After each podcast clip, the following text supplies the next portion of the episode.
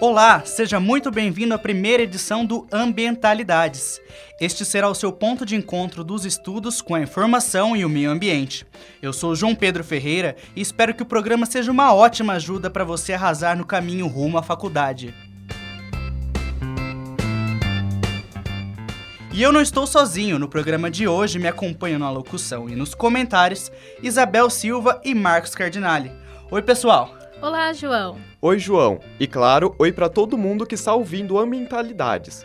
O Marcos, a Isabel e eu somos editores do site Impacto Ambiental. E esse podcast é mais uma forma de você ficar ligado em tudo que acontece e afeta o meio ambiente.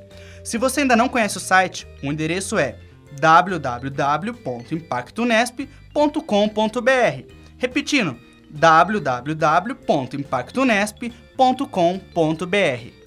No site, lá nos comentários do podcast, você pode enviar suas opiniões sobre este programa, sugestões e críticas e dúvidas. Enfim, de tudo um pouco que você quiser falar.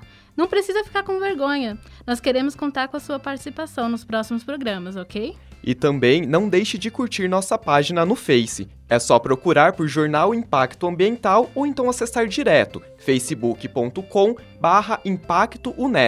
Repetindo, facebook.com barra Impacto Unesp. Pronto, deixa lá o seu joinha e receba as nossas novidades sempre. E o lado bom do Facebook é que você pode entrar e deixar sua mensagem pelo inbox. E sabe como você pode fazer isso? Mandando uma mensagem de voz aí do seu celular. Vai ser ainda melhor, pois aí poderemos colocar a sua participação em áudio aqui no programa. E quem quiser encontrar por e-mail também pode. É só falar com a gente pelo ambiental@impactunesp.com.br.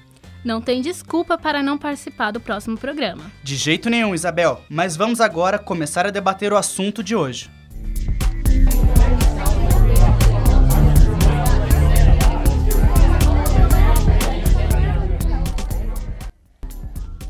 Bom, galera, o assunto que tá dando que falar e a notícia a todo momento é a crise dos refugiados. Mas o que, que tá rolando sobre tudo isso afinal, Isabel? Dados recentes da Agência da ONU para Refugiados, publicados agora em setembro, já registraram que mais de 300 mil refugiados cruzaram o mar Mediterrâneo em direção à Europa em 2016. Em 2015, no mesmo período de nove meses, foram 520 mil migrações. Os dois números são muito superiores ao total de 2014, quando 216 mil pessoas cruzaram o mar Mediterrâneo. E outro número que choca: mais de 3 mil pessoas foram dadas como mortas ou desaparecidas em todo esse processo de migração. Os números, sem dúvida, são extremamente preocupantes e geram problemas por todos os lados. Quem está fugindo está ali por situações extremas, e a Europa é a esperança de renascimento. Mas como receber tanta gente de uma vez só? E do que essas pessoas do Oriente Médio e do Norte da África estão fugindo? Bom, primeiro é preciso entender que seus países passam por grande instabilidade política, guerras civis e situações preocupantes de miséria. Sim, exatamente. É importante saber que essa migração não é turismo, é questão de sobrevivência. E é por isso que vamos discutir o tema aqui hoje em seus vários desdobramentos. Mas primeiro a gente vai entender o que os conflitos acabam gerando no ecossistema desses locais de guerra. Isso vai ajudar você a entender alguma das razões das pessoas abandonarem suas casas. Os impactos ambientais não são pequenos. Você consegue imaginar a destruição que uma guerra gera?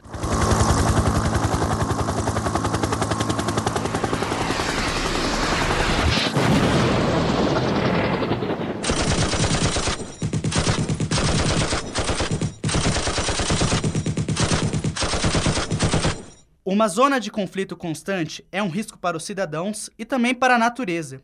As estruturas são destruídas e ocorrem vazamentos. Incêndios se tornam cada vez mais constantes e difíceis de serem controlados. Segundo Diego Correia Maia, doutor em geografia pela Unesp, o petróleo derramado é responsável por grande parte da contaminação nos ecossistemas. A falta de abastecimento acaba afetando também agricultores principalmente o petróleo, né, ele é responsável aí por grande parte desse problema, seja pelo rompimento dos dutos, seja pela manutenção dos postos nas áreas agrícolas que não existe, né, prejudicando demais a produção de alimentos, principalmente aí pelo risco de explosões e os riscos dos agricultores saírem aí dos abrigos para cultivar a terra. Começa assim a escassez na produção. Os alimentos vão se tornando cada vez mais caros Mas quem consegue produzir enfrenta outro problema. A poluição das águas e do solo não vem só de vazamento de petróleo. Mesmo sem o uso conhecido de armas biológicas na situação atual, ainda há contaminação da água devido às consequências de uma guerra. O excesso de esgoto e lixo vindo das tropas sobrecarrega os já precários sistemas de escoamento. E isso faz, por exemplo, com que aumente a reprodução de plânctons nas águas do sul do Iraque. Você tem uma grande população de tropas anglo-americanas que são suficientes aí para multiplicar principalmente as doenças de veiculação hídrica. Então a gente pode aqui citar o exemplo de um estuário que tem né, em, em Chat al-Arabi, que é muito estudado pela PNUMA, né, que é o Programa das Nações Unidas sobre o Meio Ambiente. Nesse estuário, você tem uma proliferação anormal de plâncton em função do excesso de poluição. Então, essa superpopulação desse plâncton né, é em decorrência do excesso de nutrientes que são jogados nos canais, né, que cortam principalmente o sul do Iraque. E esses nutrientes vêm do esgoto, do lixo, né, dos barcos, dos navios que estão ancorados lá, que estão né, dispostos fazem parte todo do repertório da, da estrutura da guerra, né? Você tem uma mortalidade, mortandade muito grande de peixes, né? E isso você vai estar tá ameaçando toda a, a cadeia trófica. E isso repercute principalmente na população que vive da pesca. Os habitats não estão protegidos durante as guerras. André Luiz Guibur, professor em cursinhos nas matérias de Geopolítica e Geografia, explica a questão. Deslocamentos populacionais, né, grandes massas de pessoas fugindo do conflito, o surgimento de grandes campos de refugiados podem causar impacto em áreas que antes eram despovoadas, é onde havia uma, uma biodiversidade que certamente será prejudicada. Isso pode afugentar espécies da região, reduzir sua ocorrência, até mesmo eliminar sua ocorrência na região, o que vai causar desequilíbrios na cadeia alimentar. Os desastres ambientais são agravadores de situações políticas e sociais instáveis já anteriormente instaladas e ajudam a aumentar os deslocamentos migratórios. Andréa Pacheco Pacífico foi pesquisadora visitante do Centro de Estudos de Refugiados da Universidade de Oxford e conta como todos esses fatores agravam os problemas sérios já existentes e dá dois exemplos: o Haiti e o Nordeste brasileiro. O impacto seria causado pela ausência da vontade estatal em resolver o conflito, pela violação dos direitos humanos básicos dos indivíduos nas zonas de conflito, direitos políticos e civis, direitos econômicos, sociais culturais, e pela vulnerabilidade do local. Vulnerabilidade de forma geral, não só a vulnerabilidade ambiental, pela ausência de recursos, principalmente escassez de água, mas também política, econômica, social e cultural daquela região. Veja só, a gente pode fazer um estudo comparativo do, de um terremoto no Haiti com um terremoto no Japão. Um terremoto no Japão, um país que tem uma estabilidade política, econômica, facilmente a reconstrução ocorre e a população não precisa deslocar. Você não encontra uma população de refugiados ou de deslocados ambientais em países vizinhos do Japão após um terremoto. No caso do Haiti, foi bem diferente. O terremoto, ou seja, o desastre ambiental, foi o gatilho que levou a população a se deslocar para outras regiões. Mas a causa não foi apenas o, o, desastre natural, foi também a vulnerabilidade política, econômica, social, cultural dos haitianos e do próprio Estado como instituição eu, eu vou mais além, porque em determinados momentos, como por exemplo no Nordeste do Brasil, existe o deslocamento de pessoas gerado pela falta de recursos naturais e por meio de subsistência. É o que o Alexander Betts, da Universidade de Oxford, chama de migrantes de sobrevivência. Eles migram para sobreviver. É triste ver o quanto essas guerras destroem um local tão rico quanto o Oriente Médio. Além da destruição ambiental, a história ainda existente e presente por lá pode começar a sumir. Nós estamos falando dos resquícios arquitetônicos e também de obras de arte. E é desse assunto que vamos falar um pouco agora. Que tal relembrar a história e as artes fabricadas na antiga Mesopotâmia?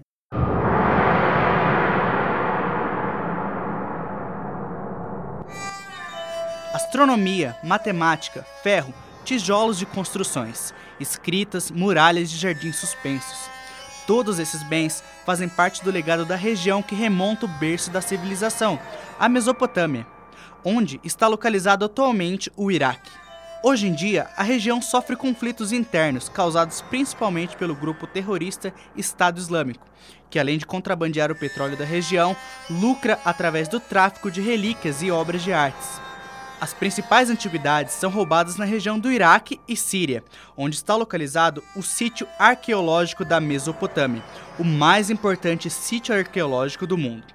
A palavra Mesopotâmia vem da origem grega e significa terra entre rios pois a região está localizada entre os rios Tigre e Eufrates. Na antiguidade, a região oriental, que hoje é o atual Iraque, teve influência de diversos povos.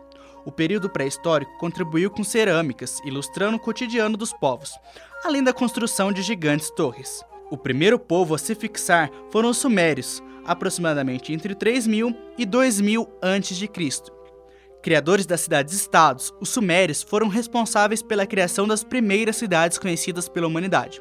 Entre elas estão as cidades de Ur, Uruk e Lagash. Os sumérios também se destacam pela agricultura e engenharia, na construção de canais para aproveitamento de água dos rios, e na arquitetura, pelos templos chamados de zigurat, construídos em forma de pirâmides e com tijolos de barro cozido. Uma grande contribuição dos sumérios foi o desenvolvimento da escrita cuneiforme, produzida com objetos em formato de cunha. As esculturas sumérias, geralmente produzidas de alabastro, uma mistura de gesso e calcite, trazem figuras de oferendas, sacerdotes ou governantes, algumas do sexo feminino. Entre os elementos de destaque estão as imagens de seres metade homem, metade touro, com formas geométricas expressivas a região sofreu mais invasões até os povos semitas acádios dominarem o local. Durante esse período, Hammurabi foi o soberano que mais se destacou. Criador do famoso código de leis que leva seu nome, ele é lembrado pela rigorosa pena de talião, origem da expressão olho por olho, dente por dente. Durante o domínio dos povos semitas acádio, a Mesopotâmia foi unificada, constituindo um grande império, que tinha como centro administrativo a cidade da Babilônia, na margem do rio Eufrates. A invasão dos ários no período neo-sumério contribuiu com cavalos e ferro, seguido do período arcaico babilônico e assírio, no qual predominou temas religiosos e palácios suntuosos. A cidade de Mari, na atual região da Síria, deixou como herança obras originais, na arquitetura, escultura, artesanato em metal e pintura mural. Os temas religiosos apresentam formas luxuosas e os demais temas são expressados de maneira mais naturalista. Palácio de Mari, descoberto entre os anos 1933 e 1955, revelou pinturas raras que remetem ao período assírio. No início do primeiro milênio antes de Cristo, os caldeus dominaram a Mesopotâmia. Nabucodonosor escravizou povos bárbaros responsáveis pela construção de muralhas e dos famosos jardins suspensos da Babilônia. Após a morte de Nabucodonosor, os povos persas dominaram o novo Império Babilônico. Os artistas persas do período neobabilônico esculpiram lindas esculturas, usando ouro, prata e pedras decorativas, de forma a mostrar todo o seu poder. Uma das poucas representações na arquitetura neobabilônica ainda em estado de conservação é o Palácio Nabucodonosor II, uma das sete maravilhas do mundo. Bom, pessoal, agora que a gente conheceu um pouco mais da história das artes dessa região do Oriente Médio, tão importante na antiguidade, é hora de falar da questão geopolítica e de atualidades. Estamos aqui no estúdio com o professor Juliano Souza. Ele é doutorando em comunicação social pela Unesp de Bauru, onde também se graduou em jornalismo e fez mestrado. Ele tem licenciatura plena em História pela Universidade de Franca e também atua como professor de ensino médio e cursinhos pré-vestibulares nas áreas de História, Geografia, Sociologia, Redação e Atualidades. Olá, Juliano, obrigada pela sua presença aqui. Olá, João. Olá, Isabel. Eu que agradeço. Vamos para um debate, então. A gente gostaria de começar definindo alguns termos que estão sendo muito tra tratados aí na mídia. Por exemplo, o que, que define exatamente uma pessoa refugiada? Quando a gente fala em refúgio, quando a gente fala da questão dos refugiados, Primeira coisa que a gente tem, tem que entender é a questão da migração forçada. Né? Existem dois tipos de processos migratórios. A migração voluntária, que ela é motivada por uma vontade da pessoa, mas não por uma pressão, e a migração forçada. Quando eu falo em migração forçada, eu tenho que entender que eu estou falando de uma pessoa que está sem opções, que está sem oportunidades em que muitas vezes a sua própria vida está em risco no seu país de origem. E aí ela vai ser perseguida pela sua questão étnica, pela sua questão religiosa, pela sua questão de gênero, pela sua questão de sexual. E essas perseguições elas vão estar muito atreladas a movimentos extremistas, muito atreladas a movimentos ditatoriais de governo e muito atreladas, em geral, a grupos que não respeitam a diversidade, que não respeitam os direitos humanos. E quais têm sido os locais mais buscados por essas pessoas refugiadas? Por que elas escolhem determinados locais? É importante a gente falar da onde saem e para onde vão. Elas têm saído predominantemente de três regiões do mundo. Elas saem, em grande parte, como vocês mesmos disseram e têm discutido no, no podcast, do Oriente Médio. Hoje, predominantemente na região da Síria, que é um país que está em guerra civil, é um país que tem o Estado Islâmico lá dentro, é um país que tem grupos extremistas diversos disputando espaço. O norte da África, que passou pelo processo de Primavera Árabe, e depois desse processo eu tenho uma instabilidade geral nos governos da região. E as antigas colônias europeias da África Central e da África Subsaariana, que em menor escala, mas também com uma demanda importante, tem liberado refugiados e, e incentivado com que pessoas saiam desses locais. E para onde elas vão? Elas vão para locais que existe o um mito que serão bem recebidas, que existe um mito de que melhores condições de vida vão ser criadas, predominantemente no espaço próximo àquela região. A gente tem que lembrar que separando essas regiões eu tenho o Mar Mediterrâneo. E o Mar Mediterrâneo é uma região de perfeito acesso justamente para o continente europeu o continente europeu tradicional que tem atraído, que é a Europa Ocidental, que tem países como Alemanha, França, Inglaterra, que hoje são os polos econômicos, são os polos políticos e que têm atraído essa população. É importante frisar que quando a gente fala de Europa, a Europa Oriental não tem sido muito buscada por esses refugiados, justamente por ser uma região que economicamente e politicamente tem menos expressão, tem menos destaque. Em alguns locais, inclusive aqui no Brasil, a gente vê, mas principalmente na Europa, alguns movimentos xenófobos que não querem essas pessoas vivendo nesses países. É, quais são as motivações principais que estão por trás disso? A xenofobia, que é a aversão a estrangeiros, o ódio de estrangeiros, ele tem várias motivações. Em geral, o discurso homo é, é, é predominante é o seguinte: ah, eles vão roubar espaço da população local, vai faltar empregos para a população local, é, as condições de vida vão piorar porque as periferias das cidades tendem a aumentar a população, a criminalidade vai aumentar porque eu vou ter uma demanda de desemprego muito maior. Então os mitos são vários.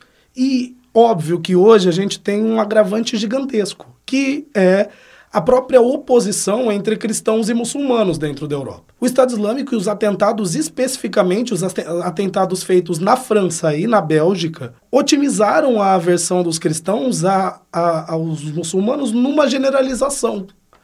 Essa generalização, óbvio que a gente não pode entender como correta, mas tem sido feita, inclusive propositalmente, por alguns partidos de extrema-direita, para incentivar a população a ser xenófoba. Um exemplo claro da, de como a xenofobia ganhou espaço dentro da Europa é o fenômeno do Brexit. O que, que é isso? É, foi aplicado um plebiscito dentro do Reino Unido, e dentro do Reino Unido é, a votação era a seguinte: o Reino Unido mantém, se mantém ou deve sair da União Europeia. Um dos argumentos principais que predominou nesses debates e o que fez o Reino Unido decidir pela saída da União Europeia é porque o Reino Unido não queria lidar mais com a questão dos refugiados. E por estar na União Europeia, eles tinham que lidar e discutir de alguma maneira isso. Os partidos de direita, de extrema direita da, da, do Reino Unido foram inteligentíssimos de pegar esse momento sensível de xenofobia e usar isso na campanha questões propriamente econômicas foram menos discutidas do que a questão dos refugiados. Isso é, é até contraditório, porque a, a, União Europeia é um bloco econômico. E grupos de extrema-direita da Bélgica, da França, da Holanda perceberam esse movimento do Brexit e têm feito campanhas para que seus países também saiam da União Europeia e, ao sair da União Europeia, também não tenham que lidar mais com a questão dos refugiados. Então a gente está com um medo gigante disso virar uma bola de neve e a xenofobia só ganhar espaço dentro da Europa. É, a gente tratou no bloco anterior é, da cultura e da história da, ali da região do Oriente Médio, que é uma das mais ricas do, da história do mundo.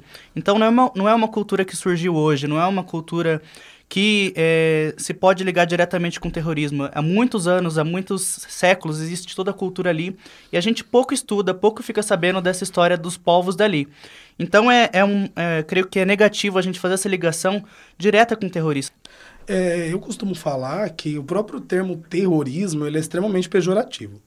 A gente nunca ouviu falar de um grupo terrorista norte-americano, por exemplo. É, o, o, o, termo terrorismo ele sempre vai ser feito aos olhos do Ocidente. Né? Então, grupos que a gente chamou de terrorista ao longo da história são predominantemente islâmicos, que não discutem a questão da cultura islâmica, e sim discute generalizações extremamente perigosas, ou grupos que atacaram as potências ocidentais, como, por exemplo, o ETA, o IRA, que de alguma maneira, dentro da Europa, peitaram as potências ocidentais. Agora, falta muito, muito, muito para a gente entender realmente o que seja o terrorismo. Né? Até mesmo dentro do ensino médio, das nossas discussões, dentro do, dos espaços de pré-vestibular, eu percebo que o aluno chega ali com uma certeza. Né? A religião islâmica e a cultura árabe ela está totalmente baseada em violência, em terrorismo, em extremismo e ignora, como você disse, milênios de história. Né? Então você está ignorando todo um processo de formação cultural, de junção de, de povos, de, de miscigenação, de trocas. E aí isso se torna um problema, né? porque a gente ignora o fator passado. E a generalização nas ciências humanas é sempre errada. É, Juliane, toda essa questão dos refugiados não começou agora, certo? Há toda uma questão política instável que vem se arrastando há anos no Oriente Médio. É, como a Isabel disse, já são décadas de disputa entre os povos árabes e judeus.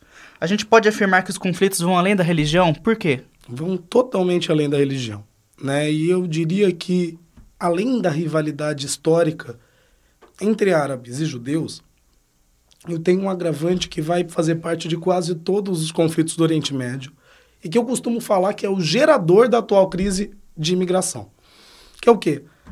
É interferência estrangeira, né? o expansionismo estrangeiro sobre a região do Oriente Médio.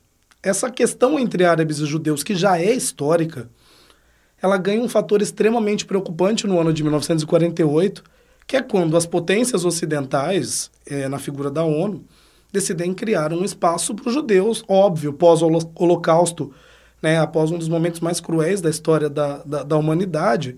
Só que, onde é esse local? No meio do Oriente Médio. Né? No meio do Oriente Médio. E, e é criado um Estado judeu, em, sendo o único da região e cercado por todos os países árabes, em sua maioria muçulmana. Isso é um problema gigantesco. Né? E quando isso acontece, a gente vê uma aversão desses países à figura do Ocidente representada especificamente por dois países ali naquele momento, Estados Unidos e Inglaterra. E esse ódio por esses países, ele começa a se, se tornar marcante e começa a incentivar o extremismo. A gente tem ali muitas guerras que vão ilustrar isso, desde a Guerra de Suez, a Guerra, a guerra dos Seis Dias, a Guerra de Yom Kippur, são muitas guerras históricas ali naquela região que vão mostrar como os países árabes estavam descontentes com Israel e como os países árabes tinham uma versão gigantesca a esse intervencionismo norte-americano ali naquela região. E isso começa a impor uma, um, um clima de guerra, um clima de, de tensão e um, e um clima de verdadeiro desespero naquela região, porque é uma região que nunca mais viu paz verdadeira. É interessante a gente se questionar é, qual o interesse desses estados que apoiam Israel, que estão inter, é, fazendo intervenções ali no local, o que, que eles querem por trás de tudo isso? Olha, João, você tocou num ponto maravilhoso, né? A gente está falando até agora que eles interviram, que eles interviram, que foi criado o Estado de Israel, mas a gente não tinha explicado ainda o que motivou isso. Sabe que, qual é o principal fator motivador? Interesses econômicos. Né? Como muitos outros conflitos ao longo da história mundial. Quais são os dois principais interesses econômicos dentro da região do Oriente Médio hoje? O primeiro de todos é o que a gente chama de ouro negro, é, é o principal fator de disputa dos séculos XX e do século XXI, que é o petróleo.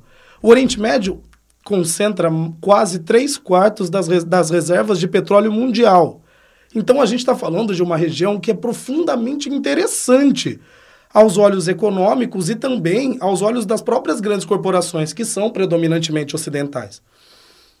E a segunda questão é a localização. Você pensa no Oriente Médio, é, se a gente construir o um mapa do globo, o Oriente Médio, se você traçar retas diagonais, você vai ter a seguinte, a seguinte configuração. Para o norte do Oriente Médio, eu vou ter boa parte da Europa Oriental. Né? Se você traçar para um outro lado essa reta, você vai ter a Europa Ocidental. Para baixo, você vai ter o Mar Vermelho, você vai ter a África. Para o outro lado, você tem quase toda a Ásia de Monções e o Oceano Índico. Né? E mais adiante, né, mais para cima, você tem o Mar Mediterrâneo e todas as ligações que o Mar Mediterrâneo possibilita. Então, olha a localização desse lugar. E soma-se isso ao fato de ter quase três quartos da reserva, das reservas de petróleo, e fica fácil entender por que, que é tão interessante para o Ocidente ter ali dentro um ponto de ligação como o Estado de Israel e como outras nações que também se tornaram ditaduras por causa do Ocidente ali. E a gente tem que deixar claro que não é só o Israel, né? Durante a Guerra Fria, por exemplo, Israel representava o bloco capitalista. Mas a União Soviética, por exemplo, tinha uma política expansionista gigantesca sobre o Afeganistão, por exemplo. É, nessa, é nesse contexto que surge, por exemplo, os Estados Unidos financiando o Bin Laden. Né? Então eu estou falando de um contexto. A Guerra Fria simbolizou muito a importância desse Oriente Médio. Porque quando a Guerra Fria acontece, você vê as duas superpotências, o mundo bipolar, né, a União Soviética comunista e os Estados Unidos capitalista, disputando poder nessa região de maneira muito forte. E ao disputar poder nessa região de maneira muito forte, você praticamente entrega para a história a importância que essa região tem ali. E a gente vê é, que hoje em dia muitos desses governos, como que foram derrubados, mais para frente a gente vai falar da primavera, primavera árabe, eles durante muito tempo tiveram apoio dos Estados Unidos, porque atendiam os seus interesses, certo? Sem dúvida. É, a gente tem que entender que a gente não tem no Oriente Médio só países hostis aos Estados Unidos. Percebendo essa predominância hostil, ao longo de muito tempo, os Estados Unidos conseguiu colocar governos em diversos países que atendessem os seus interesses. E para isso, assim como foi feito na América Latina, eles também financiaram ditaduras e impérios. Né? Do meio para o final, do, entre 2000 e 2010, é, eu tenho a, o começo da estruturação desse, dessa mudança de paradigma. Né? Com as redes sociais, com as manifestações públicas, a população desses locais percebem que estão em governos impostos, que a condição de vida está terrível, eles vão para a rua. Qual é o problema? O país todo tinha se unido numa causa. A maior parte desses países, todos os grupos tinham se unido na causa: vamos derrubar o ditador. No momento que esse ditador sai do poder, é, esses grupos que estavam unidos, eles vão se romper e todos eles vão disputar uma única coisa, que é o quê? O poder. Eles se uniram com uma casa única. Não tem nada que una mais duas pessoas do que um ódio em comum. E isso foi provado ali. Os grupos rivais se unem dentro desses países. Só que, no momento que esses ditadores caem, todos os grupos querem virar poder. Todos os grupos querem virar lideranças e automaticamente esses países explodem em guerra civil. Então, assim, é engraçado como, de novo, o intervencionismo que a gente discutiu agora há pouco, intervencionismo de 20, 30 anos atrás, teve consequências diretas nessa região. É, a gente viu que dessas guerras civis que surgiram da Primavera Árabe, surgiu o principal medo atual dos Estados Unidos e da Europa, que é o Estado Islâmico. Como é que eles se aproveitaram da Primavera Árabe para crescer tanto? É dentro dessa região toda, é, dentro desse contexto todo, a gente percebe que é, era possível surgir grupos extremistas no norte da África que estava revoltado com a situação dos governantes. Era possível surgir, como surgiu grupos extremistas na Palestina e na região próxima a Israel, como o Hamas, por exemplo, que são grupos extremistas ligados à questão especificamente da Palestina e de Israel. Mas todo mundo árabe observou todas essas questões muito de perto e a gente já viu que eles não criaram um sentimento positivo pelo Ocidente. Definitivamente o contrário. O sentimento que foi criado ali era um sentimento profundamente negativo. Né? Um sentimento de ódio, um sentimento de rancor, um sentimento de. Eles usaram o meu território, eles usam o meu território e por isso eu não gosto deles. Agora, das, um dos primeiros grupos extremistas que surge nessa região é justamente nas mãos de um antigo aliado dos Estados Unidos, que eu falei agora há pouco, que é o Osama Bin Laden. Né? Ele cria, por exemplo, a Al-Qaeda. A Al-Qaeda é um dos grupos, é um dos primeiros grupos terroristas a ganhar espaço mundial, óbvio, por terem organizado o 11 de setembro no ano de 2001. Né? O ataque às Torres Gêmeas, o ataque ao Pentágono. E eles se tornam protagonistas, mas muita gente fala, por que o Afeganistão? Por que, que surge no Afeganistão esse grupo? Na verdade, esse grupo não surge no Afeganistão. Ele surge por uma unificação de pessoas de origem muçulmana que não estavam satisfeitos com a política norte-americana naquela região, que decidem se aproximar de um grupo local chamado Talibã, que governava a região do Afeganistão. E ali se cria toda a chance de se estruturar num grupo extremista em um discurso de ódio. Mas por que, que eu estou falando do, do, da Al-Qaeda? Pouca gente sabe, mas o Estado Islâmico surge de um grupo de dissidentes dentro da Al-Qaeda. E quem são esses dissidentes da Al-Qaeda? As pessoas que achavam a Al-Qaeda muito tranquila. As pessoas que achavam que a Al-Qaeda não estava tomando as atitudes que deveria tomar. Moral da história: a gente está falando do extremismo dentro de um grupo extremista. E que começou a ganhar espaço no Oriente Médio todo e no Norte da África todo, por quê? Justamente pelas questões que a gente acabou de debater. Por que, que eles ganham espaço? Eles ganham espaço justamente por causa da guerra na Palestina, por causa da interferência do petróleo, por causa dos, dos governantes que caíram durante a Primavera Árabe. Por todas essas questões, o ódio ao Ocidente começa a aumentar dentro do mundo islâmico e esses grupos percebem isso. Tá aí o desafio do Ocidente, saber entender, controlar e principalmente é pensar as próprias atitudes. Agora, qual é a política nova dentro da Europa? Vamos fechar a fronteira para imigrantes. Talvez isso possa gerar uma nova demanda de pessoas com ódio do Ocidente, porque eles foram barrados dentro da Europa. Não é simplesmente os Estados Unidos, com o poderio bélico que tem, entrar no, no, no Oriente Médio e sair explodindo tudo. Não, você não vai resolver isso. Às vezes eu vejo algumas discussões sobre sobre o Estado Islâmico, sobre outros grupos extremistas do Oriente Médio, e sempre né, acompanhar comentários de redes sociais é muito interessante, né? Ou não, depende do, do teu humor. É muito comum aparecer a seguinte demanda, mas os Estados Unidos têm que tomar uma posição, tem que ir lá e atacar o Estado Islâmico e destruir o Estado Islâmico e acabar com o Estado Islâmico. Gente, o Estado Islâmico não é só uma rede física. O Estado Islâmico hoje a principal rede deles é a rede online, é o mundo online. Tanto que eles, eles conseguiram seguidores brasileiros que foram embora. Né? Então, assim, eles têm um serviço de inteligência, gente, eles têm engenheiros muito bons, eles têm jornalistas muito bons, eles têm comunicadores, produtores audiovisuais. É só você ver no YouTube os produtos que esses caras lançam. E pensa, se os Estados Unidos for lá e tacar uma bomba na Síria, se for tacar uma bomba em outros locais dominados pelo Estado Islâmico, esses caras são inteligentíssimos. Eles se misturam no meio da população civil. O que, que você vai gerar? Um massacre de população civil. É exatamente essa questão que eu ia colocar da redação. É, é bem capaz do, desses assuntos caírem na redação e é bom evitar generalização, como a gente falou aqui o tempo todo. É, é, é por exemplo, a questão do, dos imigrantes que vêm para o Brasil já foi tema recentemente né? E, e várias outras questões dessas têm sido temas por federais no país, de universidades importantes como a PUC, a Mackenzie. E, e são temas que podem fazer parte do vestibular da FUVEST, da Unesp, da Unicamp, podem fazer parte dos debates da UEL e principalmente do Enem, visto que o Enem sempre trabalha uma problematização social. Agora, o que eu falo, o aluno que discute isso com um olhar generalizador e sem usar fatos históricos ou sem entender fatos históricos não está fazendo uma redação de verdade. Você está ignorando todas essas discussões, todas essas perguntas que a gente acabou de fazer. Bom, Juliano, a gente gostaria de agradecer você pela contribuição aqui no debate do assunto. Ele é sem dúvida um assunto que vai muito além, como você falou, a gente poderia aqui ficar falando horas e horas sobre esse assunto. Mas para quem quer aprofundar de uma forma audiovisual com esse debate, é, como é que ela, o que, que ela pode ver, o que, que você indica para a gente assistir? Olha, é, hoje existe uma vasta gama no YouTube de aulas prontas sobre essas temáticas. Tem muita gente fazendo aula de atualidade disponibilizando no YouTube.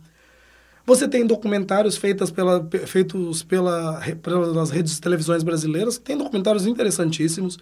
E eu, sou, é, é, eu selecionei aqui duas produções, uma ficcional e uma não ficcional, que eu tenho usado em sala de aula para discutir essa questão e que eu particularmente indico. Existe um filme um pouco antigo, do começo dos anos 2000, é, é, que trata diretamente sobre a questão de refugiados árabes dentro da Europa. Ele foi criado logo depois né, das grandes discussões sobre as, as Torres Gêmeas e trata de, de dois primos afegãos que vão para a Europa e que tentam ir para a Europa e, e que vão passar por desafios extremamente complicados porque eles estão fazendo um processo de migração ilegal. Né? Esse filme ele é vencedor do Urso de Ouro do Festival de Berlim e é um filme muito bacana chamado Neste Mundo.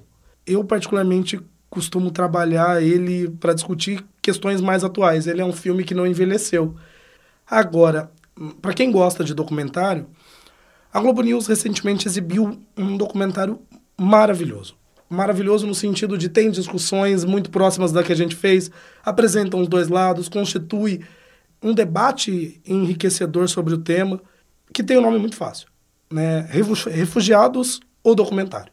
Bom, eu gostaria de agradecer a presença do Juliano. Juliano, qual é o cursinho que você dá aula aqui na Unesp? Eu, no momento, estou dando aula no cursinho Princípia, que é o cursinho gratuito da Unesp. Eu, desde quando eu era aluno de graduação, há muitos anos atrás, eu dou aula de voluntário lá, além de outros cursinhos particulares e, e também no ensino superior aqui na graduação da Unesp, que são espaços muito diferentes, mas muito bacanas de debate.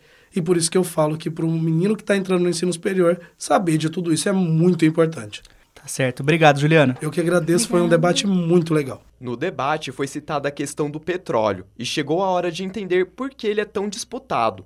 Você lembra da questão das energias renováveis e não renováveis? Chegou a hora da revisão.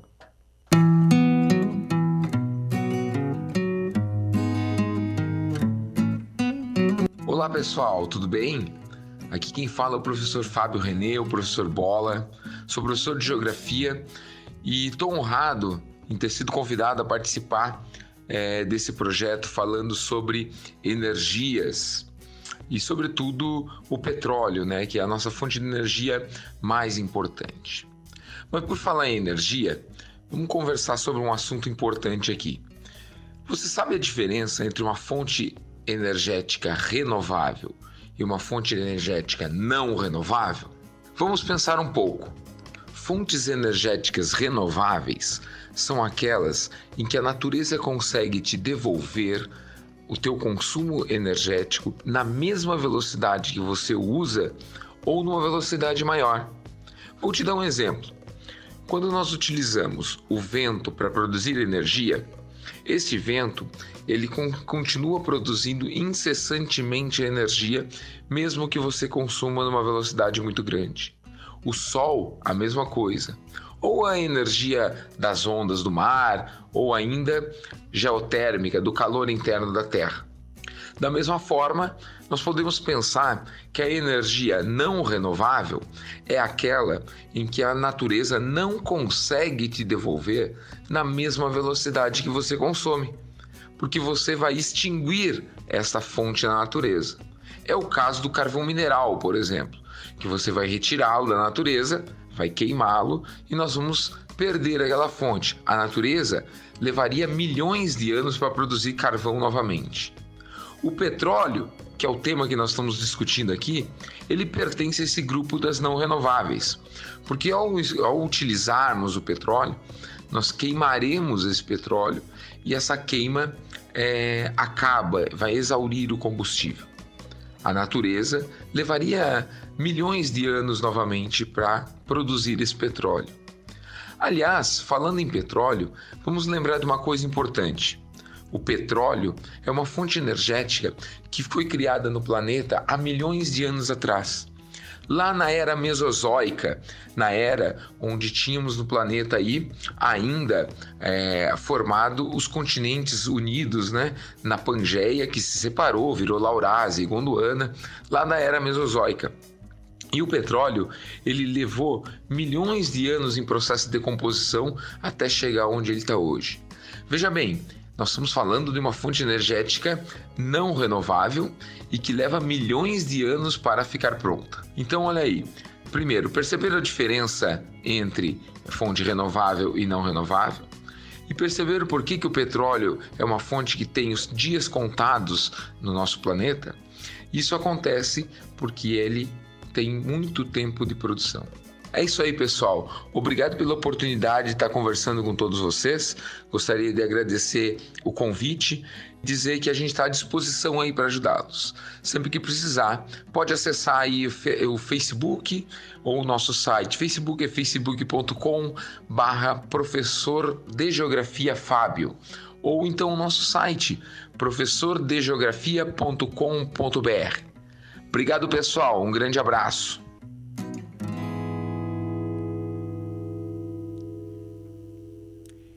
E com essa revisão sobre o petróleo, a gente encerra o primeiro Ambientalidades. Foi muito bom repassar e discutir toda essa questão dos refugiados e toda a sua relação com o meio ambiente. Obrigado, Marcos. Obrigado, Isabel. Bom, pessoal, espero que a gente tenha contribuído para os seus estudos. Muito obrigada, pessoal. Até a próxima. Obrigado, pessoal, e esperamos encontrá-los no próximo programa. Isso, para encontrá-los no próximo programa, eu gostaria de lembrar mais uma vez para você ouvinte deixar seu comentário na nossa página no Facebook e também no site, onde você encontra os links adicionais desse podcast. É só acessar www.impactonesp.com.br. Eu vou lembrar para ninguém esquecer: www.impactonesp.com.br. Trabalharam na produção deste programa os repórteres Giovana Moraes, Matheus Dias e Maria Narantes. A produção é de Marcos Cardinale, Isabel Silva e João Pedro Ferreira. A edição também é de João Pedro Ferreira, este que vos fala. Os trabalhos técnicos foram de Jair de Oliveira. Valeu, Jair! Esse podcast é um trabalho de conclusão do curso de jornalismo da FAAC Unesp, que está sob orientação do professor Ângelo Sotovia Aranha. Muito obrigado pela sua companhia e até o próximo Ambientalidades.